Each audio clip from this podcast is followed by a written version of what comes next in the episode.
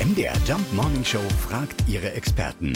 Fakt oder Fake? Tja, Kälte scheint einigen Tieren vollkommen egal zu sein. Enten zum Beispiel haben mit dem Winter nichts am Hut. Sie spüren angeblich keine Kälte. Das wäre natürlich ein Ding. Wir fragen nach bei Ronja Fulsche. Sie betreut die Vogelauffangstation am Umweltzentrum in Dresden. Ja, bekommen Enten nie kalte Füße? Enten haben immer kalte Füße, da sie sehr, sehr viele kleine Äderchen haben in den Beinen, wo das warme Blut nach unten fließt, in die Füße.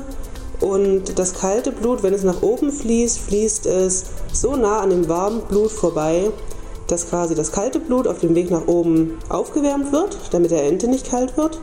Und das warme Blut, was nach unten fließt, wird durch das kalte Blut abgekühlt.